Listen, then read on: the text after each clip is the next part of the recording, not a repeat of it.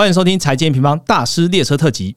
现在录制时间为台湾时间五月十九号下午五点三十分。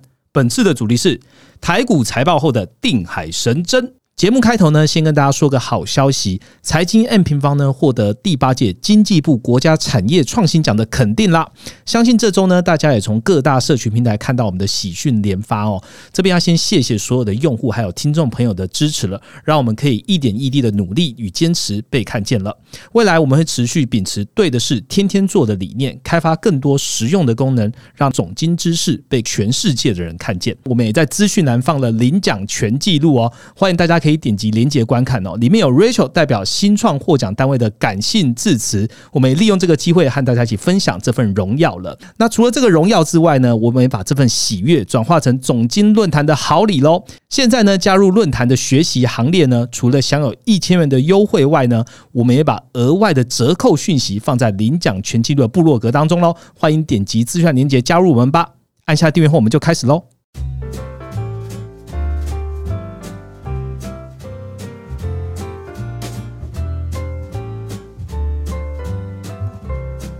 Hello，大家好，我是财经方的 Roger 哦。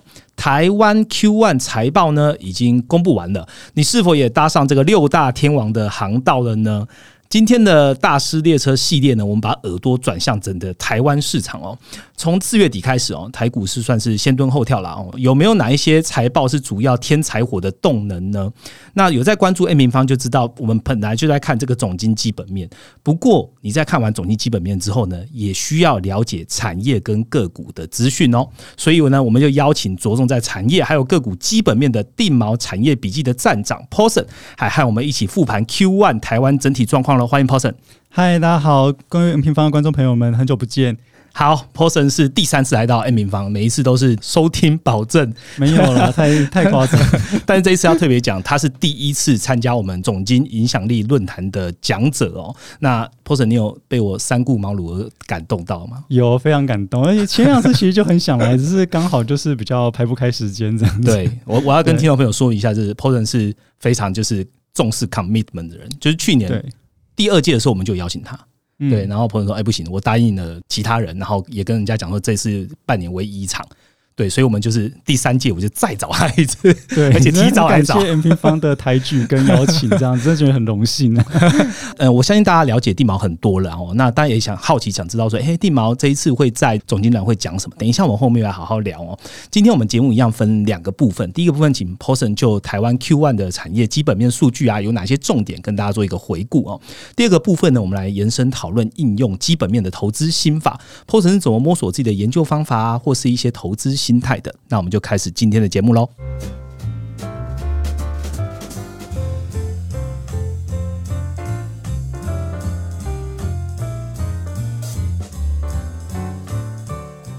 好，首先进入我们第一个主题哦，我们来聊聊台股最近的这个财报后的状况。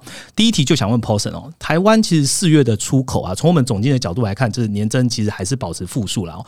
不过比上个月好了，这样的解读是比较偏向乐观的方向走了。我想问地毛，最近我们台湾财报全部都走一遍了，从产业面的角度，你觉得台湾整体的出口也是偏乐观的看待吗？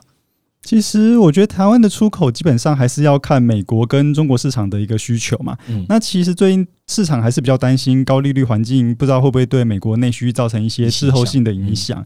那但目前为止，其实也没有看到太明显美国消费紧缩的状况。那这边还是要持续去关注。那至于中国这边的话，解封以后，其实它内需复苏的状况有一点点不如预期哦。不过大致上来讲，它也没有在更坏，还是往一个缓慢在进步的方向在走。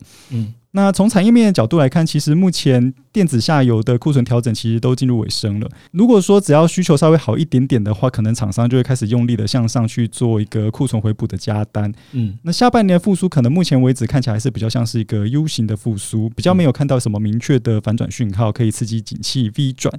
嗯，那短期来看的话，其实大家厂商应该会蛮关注六一八电商节的一个销售成绩哈，所以我觉得这个即将进入一个开奖的一个观察点。嗯，好，我们这样聊完了之后，刚刚 Poson 也有提到，哦，我们聊一下各产业的观察好了。刚刚讲到就是，哎，看起来有一些这个好的迹象产生哦，譬如说 PCI 面板啊，看起来营收表现都比较之前还要来得好哦。如果大家有在关注面板业，也会知道，哎，领先反应的一些大厂都回到正增长了。不过半导体啊，我们用循环的角度来看，现在看起来还是比较落后的，那营收表现也持续的下滑的态势。那问一下 Poson，如果用基本面的角度，你怎么看 Q one 这些产业间的动向？你自己在第一季。怎么看产业？没有什么投资机会呢？其实这波面板的涨价，主要是因为之前其实跌破厂商现金成本了嘛。那中国政府这边有要求面板厂需要限产保价，哈也就是它要控制产能利用率不能超过一定的水准，然后让价格可以保持一个 hold 住的状况。陆系品牌厂这边其实他们也有蛮多的电视品牌厂商在库存调整结束后有一些回补库存的动作。那主要就是要备货，就是六一八电商节它的一个需求哈。那 PC 跟 Notebook 状况其实也都差不多啊，就是库存调整进入一个尾声，厂商开始推出一些新的机种，那也都希望说可以在六一八电商节取得一个好的成绩。嗯，但今年度看起来他们备货量相对过去两年呢，还是有保守的许多。嗯，对。那我们过去其实，在二零二二年底联咏的法说会就有提到说。Large Driver IC 哈，就是显示驱动的晶片，它有一些库存回补的急单出现，那也看好说大尺寸面板的部分，它可以有价格的反弹。但是反弹到这边以后，其实我们会开始变得比较谨慎啊，主要是因为这个库存回补的急单。大概已经差不多告一个段落，因为已经到六一八了嘛，那即将要开奖，所以厂商也会担心说我会不会呃备太多？那备太多，如果说到时候卖不好的话，又要变成要二次去库存，所以现在厂商的对于 TV 还有 notebook 这种备货的态度，其实又开始变得稍微保守了一点。嗯。那至于上游的部分的话，半导体产业呢，其实还是在一个长边效应的末期哈，也就是在前两年景气很好的时候，假设市场的需求是一百分的话，那厂商因为它会有担心缺料啊，所以它会超额下单，所以订单可能有下到一百二、一百三、一百五。对，那现在景气比较不好，需求可能只是从一百降到了八十，嗯，但是厂商也要进行库存调整啊，所以现在订单可能下三十四十五十，是对，所以就变成说感觉让人家好像觉得衰退超级多这样子。那但是其实如果说库存调整进入尾声，以后啊，它未来的订单还是要跟市场需求持平嘛，你还是要回到八十，对，所以就会出现一个从三十、四十、五十慢慢回升到八十的一个状况，对，所以这就是所谓呃最坏情况已过。那如果说你这时候去找这种最坏情况已过，而且它股价相对是位阶比较低的股票的话，有可能就会是接下来的一个市场关注的焦点。OK，都讲到半导体了，那我们就来问一下神山好了啦。就是我们关注总金的，基本上也都是在关注护国神山哦，台积电。那台积电最近一期的财报，其实大家应该都知道了，表现最好的其实是他们坚持不放的资本支出哦，没有下修。那股价呢，确实现在看起来它是跟着台股，哎，不对，应该说台股跟着它，就是它现在在五百三十几块哦。近期的表现，股价表现来讲还 OK。定毛是如何看待台积电近期的表现，还有下半年半导体的荣股啊？嗯，我们从六大客户来看，好了，就是台积电，其实六大客户来讲的话，最近 Nvidia 这边还是持续在增加 AI 相关的订单嘛。那像是消费性的显示卡的话，主流规格的 RTX 四零六零、四零五零，其实也都即将进入量产的阶段了。是。那至于其他客户的话，像 AMD 的。而 PC 那一块的可能就还在砍单，那 Server 这边可能相对的稳定。那 Apple 的话，现在它其实是一个淡季，不过其实到了六月之后，其实 Apple 就会进入一个新机种的一个备货期嘛。对。那至于联发科跟高通的话，它其实他们两家的状况可能就稍微比较不好一点。好，那可能要到年底的时候才会有一波新的五 G 旗舰晶片的投产。是。那至于第六大客户，可能就是像 Intel 这边的话，它新一代的 Notebook CPU Meteor Lake 应该会在年底以前可以如期发表啊。那这边的话，部分的。核心会委外给台积电代工，那这部分可能就可以带动台台积电在六纳米以及五纳米制成的产能利用率爬升哈。所以目前看起来，前次法术会魏哲家提到中个位数衰退的一个目标，应该是能够顺利达成的哈。那二零二四年基本上大家还是比较审慎乐观去看待了，营收跟获利呢都有机会是比二零二三年去做一个成长。那不过还是要留意，刚刚我们前面有提到，就是美国的内需消费这边呢，会不会因为利率的环境而导致一些紧缩的状况？要看终端呢。对，然后中国的消费市场的需求复苏呢，是不是可以延续？那我觉得这两个变因呢，是未来必须持续关注的最大焦点。OK，好，我们来问一下，就是刚刚都讲到美国了，我想问 Paulson，你会用什么样的？额外的数据来回头检视台湾的这一些科技股吗？还是会用什么样的类别来观察台湾大厂的未来走势呢？例如像手机的迭代啊，或是新技术啊，是不是就可以来回推说，哎，呀台湾的接下来的走向会怎么走？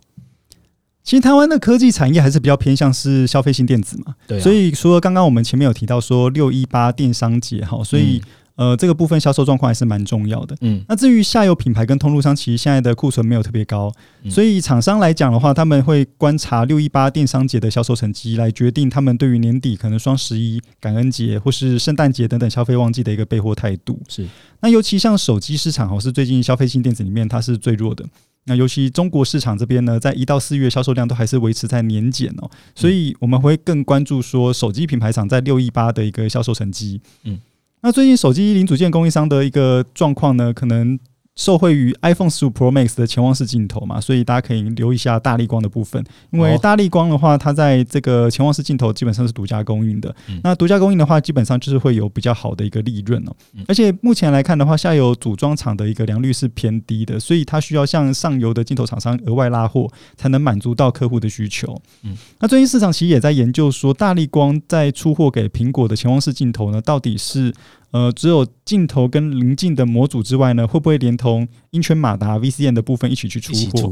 对，如果是这样的话，那其实 SP 就会比原本预估的四到五美元还要提高很多，可能有十二十三美元的水准。好，所以供应链在观察，都是在追踪这件事情到底是一个什么样的一个状况。哈，目前我们可能还是需要一些时间去做进一步的研究。那另外一部分呢，就是在 Qualcomm 八圈三的新晶片这边呢，它对于镜头画素的升级，会导致二零二三年底这边安卓品牌镜头呢，它会有一个画素的提升。对，那这边可能会导入一些。八 P 或是七 P 加一 G 的镜头哦，只要有镜头规格升级，基本上对大力光都好了。嗯，那至于像 AR 或 VR 装置来讲的话，大力光也是有一些参与哦。不过这边呢，因为它的量都比较少，而且规格比较低，所以可能不会有太明显的贡献。OK，好，谢谢 Poson 哦。其实刚刚 Poson 讲完了之后，我们就会发现，哎，台股现在第一季的财报都已经结束了，基本上算是过了第一关。可是 Poson 里面一直提到三个关键字，就是六一八，六一八才是真的一个体检的状况啊，包含了台股现在的去化库存的状况啊，跟台股备货到底这个备货的信心有多大。其实，在六一八我们就可以结束之后，我们就来看状况。那六一八结束是什么？七月二号的总经论坛，七月二号时间刚好对 p o s o n 刚好可以跟大家做一个总检哈，检讨一下。那除了这个六一八的状况之外呢，我们看到就是刚刚讲到机会点，譬如说，呃，因为潜望式镜头的关系，大力光这边可以让投资朋友来关注一下下，是不是这个产业呢越来越好了？然后同步大力光的出货啊，或者它的 ASP 啊，都能同步的提高。那我们大家这样讲完之后，我想要多问 p o s o n 一个问题哦，就是现在大家都在炒的一个议题嘛，就是 AI 了。呃，大家都说 AI 今年大爆发哦，一次爆发个二十年可能都有。去年的 Meta 哦，现在的 AI 这样子。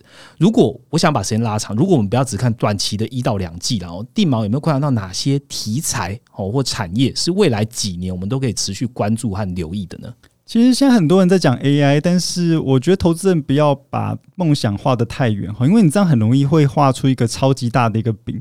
然后就把一个合理估值无限上纲，就是你觉得如果未来一年两年的获利成长不够于满足目前的股价的话，然后你就会甚至想说，可能未来三四五六七八九十年，可能说服自己的对说服自己去买进，说现在还是合理的。那我觉得这种就变成有点先射箭后再画靶了。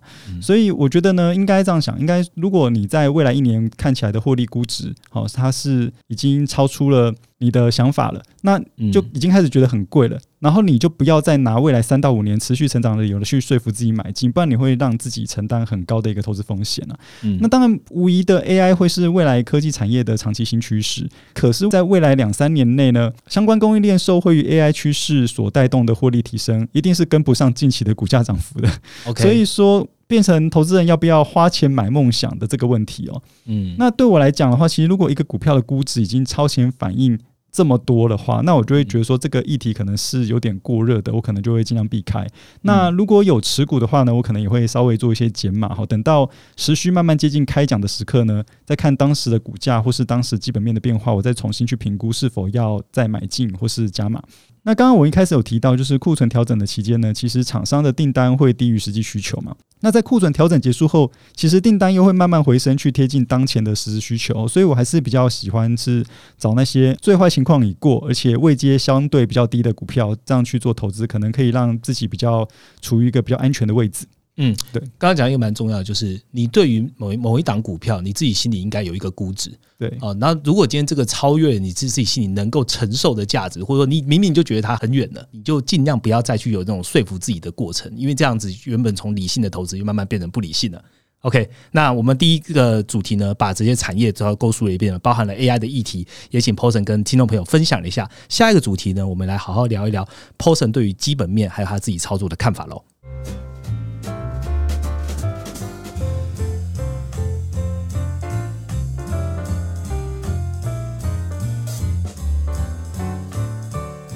好的，马上进到我们第二个主题了。刚刚聊了很多跟产业啊、跟盘势相关的，我们也来聊聊我们双方都很在意的基本面。其实 N 平方本来就在关注的是总金的基本面分析嘛。那定毛当然着重在这产业啊、个股一些基本面的研究哦。那也想趁这个机会请教定毛一些基本面的研究心法。问题是这样，你自己平常是怎么看一个产业的股价？哦，值不值得投资呢？有没有什么你自己必看的内容？譬如说，呃，有特定的财务比例啊，或是专门看展。望啊，或者某一些记者的问答，可以跟 Parker 的朋友分享一下。定毛通常是根据一些产业前景或是公司的营运展望，好去给予一个拟制基础的财务预测啊。嗯，那我们其实都会跟公司发言的体系保持联系，也会做一些通路的调查，然后去提高财务预测的准确度。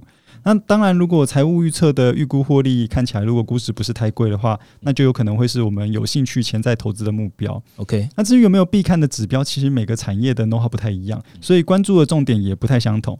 比如说像高资本支出的产业的话，可能我们就很在意它的产能利用率。那这个部分对于营收以及毛利率都会有很大的影响性。嗯，那如果是原物料相关产业的话，我们当然就会去追它的报价，就是比如说铁镍啊，或是基本金属的那种报价，来去估算这个报价变动对毛利率的潜在影响。哦那其实对投资人来讲，其实产业研究的门槛是比较高的啦，所以。可能花很多时间，也不见得能做到跟我们一样的研究品质。那如果说是想要了解一下当下热门的题材的话，嗯，没有那么在乎这个题材能不能转化成实质获利贡献的话，那可能就会比较简单。那这部分可能就会偏向是你去观察市场如何去解读这些资讯的发生啊，所以你就要对于投资人的行为有更高的一个敏锐度跟关注度。嗯，刚刚讲到说，哎，如果你没有办法太多的时间去呃去探究一个产业的话，地毛刚刚很保守了。那要怎么做呢？就是去订阅地貌产业笔记，让专业的帮你看啦。对，就然后你可以让他去帮你做一些分析跟消化，然后自己做出一些投资决策啦。哦，这是我突然很快想到一个点，想问下一题哦，就是说平常我有在观察这个地毛的脸书啦，其实，在聊一些呃个股啊、财报啊或产业分析之外呢，我也偶尔会看到地毛会聊一下这个投资的心态哦。那地毛其实你有说，就是投资就是对。自己了解的一个过程，嗯，OK，那要避免去做会让自己有负面情绪的事情，好，嗯，那我想借借这个机会，也请你跟听众朋友分享一下你的这些投资心法，好了。嗯，其实通常在行情没有很稳定的状况，我都会避免自己去 formal 买股，我就追高，因为我自己过去经验，买股只要追高，好像下场都不是很好。那我自己就倾向我未来不要这么做。那其实每个人因为他个性不太一样，所以也不见得说我不追高，你就一定就不追高。那每个人的想法是不一样，他们做法跟心态上面也不一样，所以你就可以去尝试。就是如果说你每次这么做，然后结果都不太好，那可能就是下次就不要这么做这样子。那对我来讲的话。我会觉得，如果说股价买在一个比较高的成本区，我就会觉得说，它股价只要稍微震荡一下的话，我就会心态崩掉。那还不如一开始就不要买。那如果说我真的很忍不住，我真的很想买，我怕它涨上去，我就会很懊悔的话，那我可能我就没关系，我买个一两张，反正他赚钱，我就会很开心，我就得看对。那他赔钱，我也可以在一个不太痛的状况下就把它砍掉了。对，那如果说我开始察觉到说。我开始过度关注特定的持股，可能我每天早上时间一到，我就很急着我要打开 app 去看它的股价波动。那我就会觉得说，我可能花太多的关注度在这只股票上面了，可能它已经影响到我的生活。那我就会觉得，肯定适度的去做减码，直到我可以不用这么关注它为止。嗯，对，所以这样。就可以保持你的身心灵是一个平衡的状态，就不会受这个投资的市场波动有太大的影响。嗯，做睡得着的投资啊，对，做睡得着的投资。对，嗯，我可以跟大家分享一个小小的 tips，但每个人使用状况不一样。就是说，你在每一次决定要去做投资的时候，在那个当下，你记得做一些笔记。那笔记很简单，就是你是因为什么而买？好，就是你到底今天看到的是 formal 情绪而买，或者说你今天看到它的估值很便宜而买？你事后去检讨这件事情，就能。了解更了解你自己的过程，就是哎，你当下为什么会有这个情绪？对，然后希望对于这个投资朋友啊，如果你今天刚入门或是老手，其实这些心态的东西，不管是你是哪一种 level 的人，都是适用的。所以依着你自己的交易情绪，或者依着你自己对于投资风险抗受程度来做一些调控就可以了。嗯，好，那最后也要来问一下地毛，大家一定会觉得就是听听地毛就录一集 p a c k a g e 可能不过瘾，然后那我们也来预告一下，这一次地毛参加我们的总经影响力论坛，那站长是九大讲者之一哦。那我想跟大家分享的是，他的题目并不是聊。科技产业哦，并不是聊这个个股怎么看，不如聊财报，反而是从高利率环境去聊全球资产配置策略。哎，想不到吧？我们台股 King 进来是这个股债配置的达人。好，那就跟听众朋友分享一下，为什么你这次会从利率切入去聊资产配置吧。因为其实美国公债它是无风险利率的基准，然后所以在以教科书来讲，所有资产的定价都是根据美国公债的利率作为一个基础。嗯，那从二零二二年以来呢，费的多次升息导致美国公债殖利率是大幅的提高，那也会影响到全球各项金融资产的一个定价，并渐渐影响到一些金融机构或是退休基金或是主权基金等重量级法人资金流向，还有他们对于资产配置的一些想法哦。那在长达十年的大 Q E 时代结束后，哈，我们可可能有迎来新的一个环境，也就是长期的高利率了。所以我觉得投资人在做资产配置的时候，可能也要去改变过去的旧思维，有一些新的想法哈。另外一方面，就是在美中两国的大国争霸格局之下，其实全球化的趋势好像到了一个尽头哈。供应链开始走向了地缘化，然后还有中美的分化趋势。那其实各国呢，其实都有不同的产业优势嘛。像美国可能在晶片设计还有软体的部分是世界的领导地位。那欧洲呢，可能就是在一些车用供应链呢，他们的底蕴非常的深厚。台湾的部分在半导体制造的部分也是关扮演一个关键的角色。那东南亚国家呢，有比较完善的基础建设，后还有便宜的劳工，那可能就是中国制造业外移的最大受惠者。所以每个地方都有一个不同的优势。嗯，那如果我们只把目光聚焦在台股的话呢，其实呃。对于 AI 以及电动车引领潮流时代呢，我们可能就会错过那些真正的领导厂商。对，我们就要被迫去选择台股那些可能比较没有竞争力的公司。对，所以我们就决定说，那就以一个高利率环境以及全球资产配置的一个战略来作为本次论坛的主题哦。我们就希望可以有一个更宏观的视野，带给大家更多的崭新的思考角度。嗯，我记得我那时候在跟 p o s o n 聊主题的时候 p o s o n 就讲入这一题啊，你要讲这个资产配置，然后 p o s o n 就说。我债也很强，你不知道吗？没有啦，没有啦。